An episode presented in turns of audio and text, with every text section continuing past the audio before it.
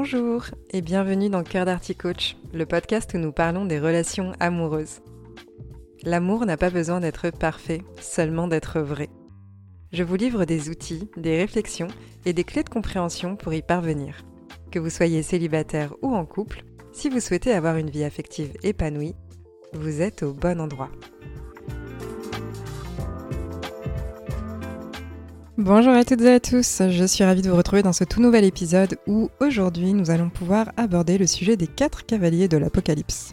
Non, je ne parle pas de la fin du monde, mais plutôt des comportements négatifs qui peuvent mener à la fin d'une relation. Ou du moins, ces comportements viennent en tout cas fragiliser et abîmer le lien qu'on va avoir avec l'autre.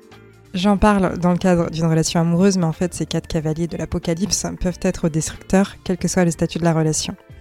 Entrons donc, sans plus attendre, dans le vif du sujet. Quels sont ces cavaliers? Comment peuvent-ils affecter la relation? Et surtout, comment s'en affranchir pour créer un lien durable et savoureux? Le premier cavalier est la critique. Nous sommes tous capables de critiquer notre partenaire de temps en temps, mais si cela devient un comportement récurrent, cela peut mener à des conflits et à des ressentiments. La critique, elle peut prendre différentes formes. Ça peut être constructif, comme ça peut être dévastateur.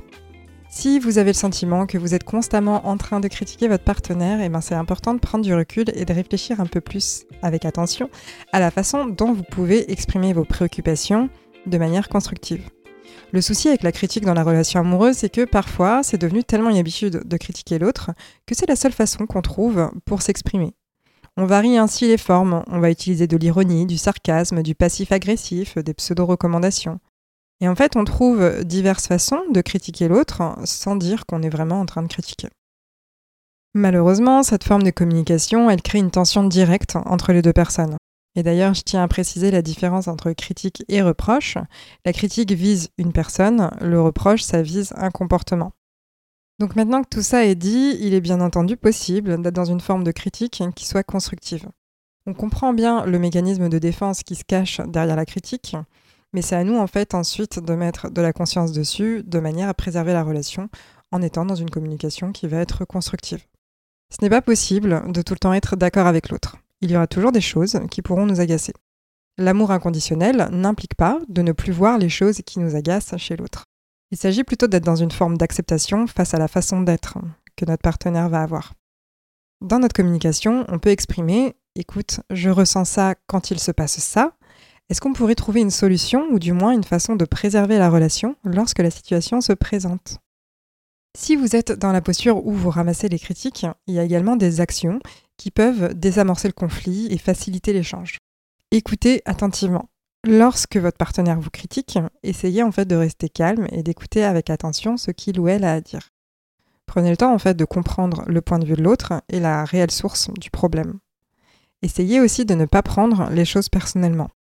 C'est-à-dire, rappelez-vous en fait que votre partenaire est simplement en train d'essayer, potentiellement en tout cas, d'exprimer ses préoccupations et ses besoins. Et la façon dont la personne le fait ne doit pas remettre en question votre valeur à vous en tant que personne.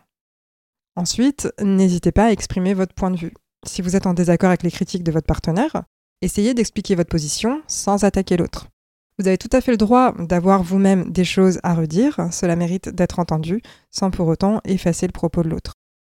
Et la critique peut nous amener au deuxième cavalier de l'apocalypse amoureuse, deuxième cavalier qui est le mépris.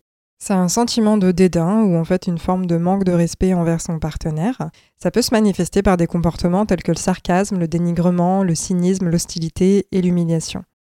C'est un comportement qui va être extrêmement toxique pour une relation et qui peut causer beaucoup de douleur. Notamment, cela va créer une distance, euh, de l'incompréhension et de l'isolement entre les deux personnes. Essayez de regarder si vous vous moquez souvent de votre partenaire ou si vous avez du mal à respecter ses opinions. À ce moment-là, ça peut être important de travailler du coup sur votre communication pour éviter d'endommager la relation. Le mépris peut être verbal en exprimant des choses comme tu ne fais jamais rien de bon ou alors de toute façon c'est toujours pareil avec toi.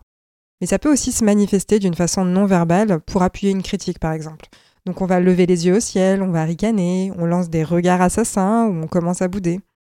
Le mépris, en fait, c'est adopter une posture moralisatrice, voire réformatrice, ou d'une certaine façon, le message qu'on renvoie à l'autre, c'est ⁇ Je sais mieux que toi, c'est comme ça qu'on fait bien les choses, voilà comment tu es censé agir ⁇ Souvent, le mépris fait suite à des critiques qui ont été antérieures, à de la rancune qu'on a pu accumuler, et c'est l'expression d'un ras-le-bol. Malheureusement, le mépris, ça engendre le mépris, et ça peut mener aussi à une forme de chantage affectif. Donc qu'est-ce qu'on peut faire face à ce deuxième cavalier? Eh bien, on peut essayer de trouver un terrain d'entente. Lorsque vous êtes en désaccord avec votre partenaire, essayez de trouver des compromis qui soient gagnant-gagnant. Évitez aussi les accusations et les attaques personnelles. Sortez de la posture accusatrice. Dans le lien, on s'en fiche de trouver un ou une responsable pour nos mots. Ce qui compte, c'est vraiment de s'orienter solution. Ensuite, vous pouvez aussi établir des limites claires. Pensez à dresser des limites en matière de communication, de comportement, mais aussi de respect mutuel. Puis ensuite, attachez-vous à respecter ces limites pour préserver le lien. Et autre chose, vous pouvez aussi trouver des moyens de vous connecter ou vous reconnecter. C'est-à-dire trouver des façons de vous retrouver l'un et l'autre, même dans le conflit. Face à de la critique ou du mépris, une des réactions qui est très humaine, que l'on peut adopter, ça va être la défensive. Malheureusement, vous vous en doutez, cette posture correspond à notre troisième cavalier. Nous avons tous tendance à nous mettre sur la défensive lorsqu'on se sent attaqué ou critiqué. Le truc, c'est que si on est constamment sur la défensive dans la relation, ça peut créer un environnement où la communication est difficile le ou la partenaire peut se sentir comme si il ou elle a besoin de marcher sur des œufs en permanence pour éviter de blesser l'autre ou de contrarier l'autre. Vous avez d'ailleurs peut-être déjà entendu la phrase La meilleure défense, c'est l'attaque. Mais le problème avec la contre-attaque, c'est que ça ne fait que rajouter de l'huile sur le feu et ça fait une situation où on escalade le conflit. La défensive, ça consiste justement à dire que c'est celui ou celle qui critique qui est en tort, puisqu'il ou elle est en train de critiquer. Donc en fait, quand on est sur la défensive, on est dans une situation, dans une posture où on compte les points et puis on est en train de distribuer les malus. Si vous êtes souvent sur la défensive, essayez vraiment de prendre un moment pour réfléchir à vos sentiments avant d'être dans la réaction. Vous avez le droit d'exprimer ce que vous ressentez, et la façon de le faire va vous appartenir, et ça va être aussi votre responsabilité dans la relation d'éventuellement être la personne qui sera la plus mature non pas pour brandir comme un argument en votre faveur que vous êtes plus malin parce que vous êtes plus constructif, mais plutôt être dans cette posture mature, par amour, pour préserver le lien et la relation. Quand on exprime nos sentiments de manière calme et constructive, on évite l'escalade et donc on contribue en fait à rendre le lien durable. Alors que quand on compte les points et qu'on alimente le conflit, c'est le couple qui est perdant. Et dans une relation amoureuse, il ne peut y avoir que deux gagnants ou deux perdants. Face à cette posture, il convient, bah, comme pour les autres, d'être vraiment orienté solution et connexion avec l'autre, c'est-à-dire euh, faire preuve d'empathie. Donc essayer de comprendre les sentiments de l'autre personne. Donc on se met à la place de l'autre, on imagine comment est-ce que soi-même on pourrait se sentir si les rôles étaient inversés. Ça peut permettre d'ouvrir la voie à une communication qui va être plus constructive. On essaye aussi de rester concentré sur le présent. C'est important vraiment de regarder les problèmes actuels plutôt que de ressasser le passé. Les reproches et les accusations sur le passé, ça peut justement contribuer à garder une personne sur la défensive ou à rester soi-même en défensive en restant complètement en boucle sur le passé. L'idée donc c'est de cesser de voir l'autre comme son ennemi et essayer plutôt de former une équipe. Et puisque je parle d'équipe, justement, on trouve des solutions ensemble. Donc on travaille main dans la main et on cherche des solutions qui conviennent à tous les deux. Et nous arrivons maintenant au tout dernier cavalier, qui va être la fuite. La fuite, c'est un mécanisme d'évitement. Cela peut prendre la forme de la fermeture émotionnelle, de l'isolement, voire du silence. Et c'est souvent utilisé en dernier recours par des personnes qui se sentent dépassées ou submergées par une situation conflictuelle et qui vont chercher à se protéger en évitant toute confrontation. D'ailleurs, c'est une attitude qui peut s'installer durant la troisième étape du voyage du couple, la lutte de pouvoir. Donc si ça vous intéresse, je vous invite à écouter le podcast que j'ai déjà réalisé sur le sujet. Malheureusement, cette stratégie de fuite ne fait qu'empirer les choses, parce qu'elle empêche toute communication et tout travail sur les problèmes de la relation. Ça fait que les partenaires finissent par se sentir ignorés, rejetés, et puis bah, la relation, elle se détériore rapidement. D'un côté, il y a une personne en mal-être qui s'enfuit, et de l'autre, il y a une personne en mal-être qui ne se sent pas entendue et qui trouve une raison supplémentaire d'alimenter la critique. La fuite et le silence, ça peut permettre en fait physiologiquement de ralentir le rythme cardiaque, de faire redescendre le stress et de retrouver une forme d'équilibre émotionnel pour la personne qui prend la fuite.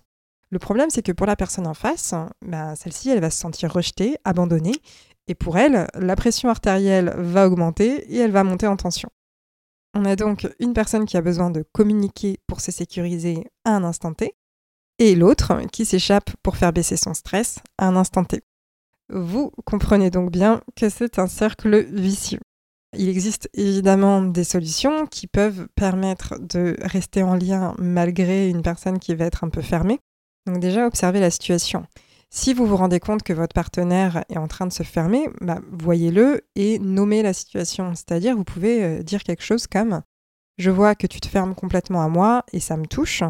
Est-ce que je peux faire quelque chose pour qu'on puisse tout de même rester en lien ?⁇ Vous pouvez aussi donner de l'espace.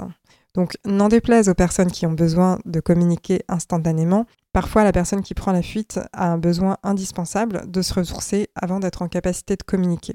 Donc, c'est important de pouvoir laisser de l'espace. Donc, si vous avez besoin d'espace, vous êtes en droit de dire écoute, dans l'immédiat, j'ai besoin de me ressourcer seul, est-ce qu'on peut en reparler plus tard? Tout comme vous pouvez dire, même si vous avez besoin de communiquer maintenant, écoute, je comprends que tu puisses avoir besoin de solitude, je vais te laisser de l'espace, mais est-ce que tu veux bien revenir vers moi pour qu'on puisse en discuter? Ça permettrait de me sécuriser aussi. Et bien sûr, je ne peux que vous recommander l'utilisation d'un outil qui est puissant, c'est-à-dire la communication non violente. Donc plutôt que d'utiliser des accusations ou des généralisations, employez des déclarations personnelles qui expriment vos sentiments et vos ressentis sans pointer du doigt la personne en face de vous. Par exemple, vous pouvez dire Écoute, je me sens ignoré et seul lorsque tu te refermes, plutôt que tu ne m'écoutes jamais. Il y a des personnes qui ont une angoisse toute particulière face aux conflits ou aux conversations difficiles. Donc c'est vraiment important de pouvoir communiquer ouvertement et honnêtement avec son ou sa partenaire et aussi chercher à construire un terrain propice à l'échange. Pour résumer, ces quatre cavaliers de l'apocalypse des relations amoureuses, que ce soit la critique, le mépris, la défensive ou l'évitement, ce sont des comportements qui peuvent nuire à une relation que l'on souhaite a priori saine et durable. Donc en apprenant à bien communiquer, en respectant les sentiments de son ou sa partenaire, puis en résolvant les conflits ensemble, main dans la main comme une équipe, on peut éviter ces comportements néfastes. L'intelligence émotionnelle et amoureuse, ça s'apprend, ce n'est pas inné, et c'est d'ailleurs ce que je vous partage au travers de ce podcast. N'hésitez donc pas à faire appel à des professionnels des relations, que ce soit moi ou quelqu'un d'autre, de façon à mettre toutes les chances de votre côté pour vivre des relations qui soient durables et savoureuses. En tout cas, de mon côté, ce serait avec grand plaisir que je vous accompagnerai sur ce chemin. Je vous dis donc à très bientôt. Prenez soin de vous.